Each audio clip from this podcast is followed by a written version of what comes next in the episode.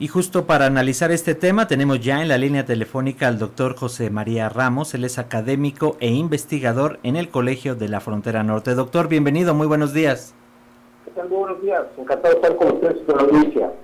Muchas gracias, doctor. Pues para comenzar, eh, vaya, ¿cómo tomar esta advertencia de Estados Unidos sobre el envío de tropas o la designación de militares para eh, combatir los cárteles mexicanos y sobre todo la producción de fentanilo, doctor? Sí, Alexa, bueno, sin duda alguna eh, llama, llama la atención esta coyuntura en la cual se están expresando una diversidad de posiciones del Congreso sobre todo y pues estas posiciones no son nuevas. Hay que recordar que desde hace un par de años el gobernador Greg con la red de Texas, hizo un planteamiento similar, sobre todo considerando que por el estado de Texas eh, cruza una parte importante de los, bueno, cruzaba los migrantes irregulares de Estados Unidos, pero también crea esta dinámica del tráfico de drogas, que, que, responde sin duda alguna a un, a un mercado laboral de una creciente eh, demanda de, drogas de Estados Unidos que se ha limitado en los últimos cinco años. Y pues sin duda alguna es un tema de corresponsabilidad, no es un tema solamente de un país.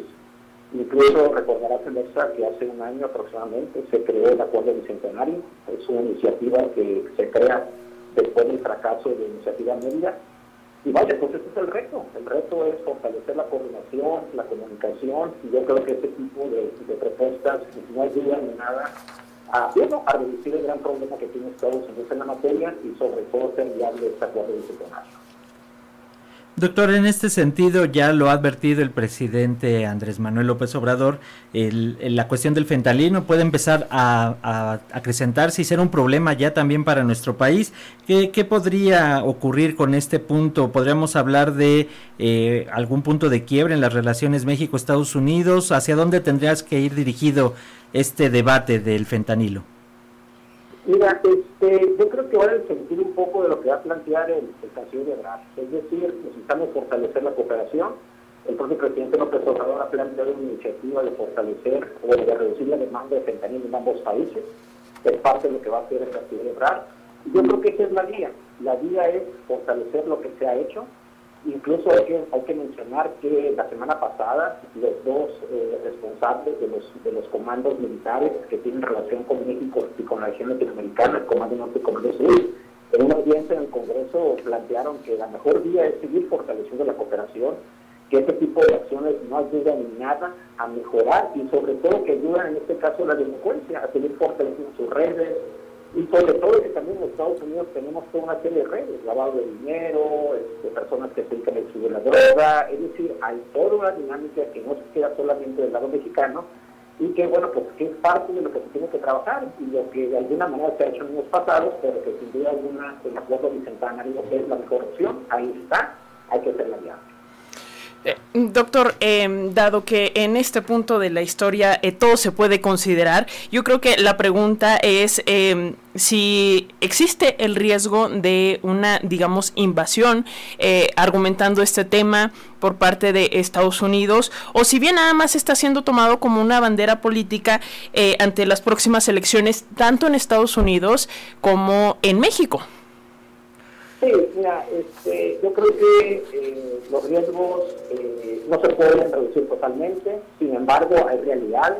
Insisto, la declaración del Comando Sur y Norte va en ese sentido. Ellos han estado trabajando en los últimos prácticamente 40 o 50 años una serie de redes en América Latina y en México, y ellos seguramente no están de acuerdo en ese tipo de posturas.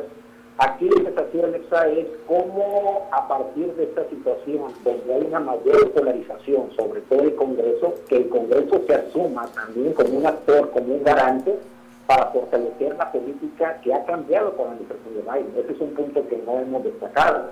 El presidente Biden al inicio de esta administración cambió su enfoque, ya no va a ser el tema policial de informe, sino que le, le, consiguió, le, concedió mayor atención al tema de salud pública, prevención y tratamiento. Sin embargo, los resultados no se han visto porque son sin duda algunas acciones de medio y largo plazo, pero es ahí donde se requiere tanto el empuje del Congreso de los Estados Unidos, de la sociedad civil estadounidense, pero también de que el Ejecutivo asuma sus responsabilidades. Y en este punto de vista, esta estrategia que, que bueno, quería conocer el presidente solo recientemente y que la va a dar a, conocer el canciller a sencillo, vamos a reducir el consumo de fentanilo que también ha afectado a algunas poblaciones del norte del país, pero bueno, pues no es la misma dimensión que existe en Estados Unidos, donde actualmente fallecen cerca de 70 mil a 100 mil personas por el alto consumo de. Y en esta reunión que, van a sostener el día de hoy el canciller con, con eh, funcionarios estadounidenses, no está contemplada la cuestión migratoria, ¿verdad, doctor? Porque ayer veíamos estas escenas de cientos de migrantes que intentaron cruzar el puente y se cruzaron con eh, elementos de las aduanas de Estados Unidos que les impidieron y los regresaron aquí a nuestro país. Sí, seguramente va a ser ese tema. Este, también aquí, por encuentro muy cerca, donde lamentablemente ya fallecieron cerca de 10 inmigrantes que conocen las, las nacionalidades, pero seguramente la mayoría son latinoamericanos. Entonces, es un tema que ya se está abordando, incluso yo diría que este tema de la migración irregular es mucho más importante desde el punto de vista de política interna electoral de las próximas elecciones que se decidan el tema de las drogas, porque el tema de las drogas, bien es importante, hay menos actores involucrados. En cambio, en la cadena de la migración tienes a una diversidad de actores que están que están siendo críticos de la migración y de Estados Unidos, el gobierno de es decir, hay una diversidad de actores. Entonces, insisto, en el tema del acuerdo bicentenario, el acuerdo bicentenario también aborda el tema de la migración, aborda la trata, aborda el lavado de dinero, el tráfico de armas, es decir, es el presente y futuro que hemos construido en los últimos 200 años de relaciones diplomáticas con los Estados Unidos. Pues vamos a estar muy al pendientes de eh, lo que ocurra en estas eh, reuniones, de lo que eh, digan los actores políticos involucrados, el presidente, los presidentes de ambos países. Doctor José María Ramos, académico investigador en el Colegio de la Frontera Norte, si nos lo permite, seguiremos en constante comunicación con las audiencias de la radio pública.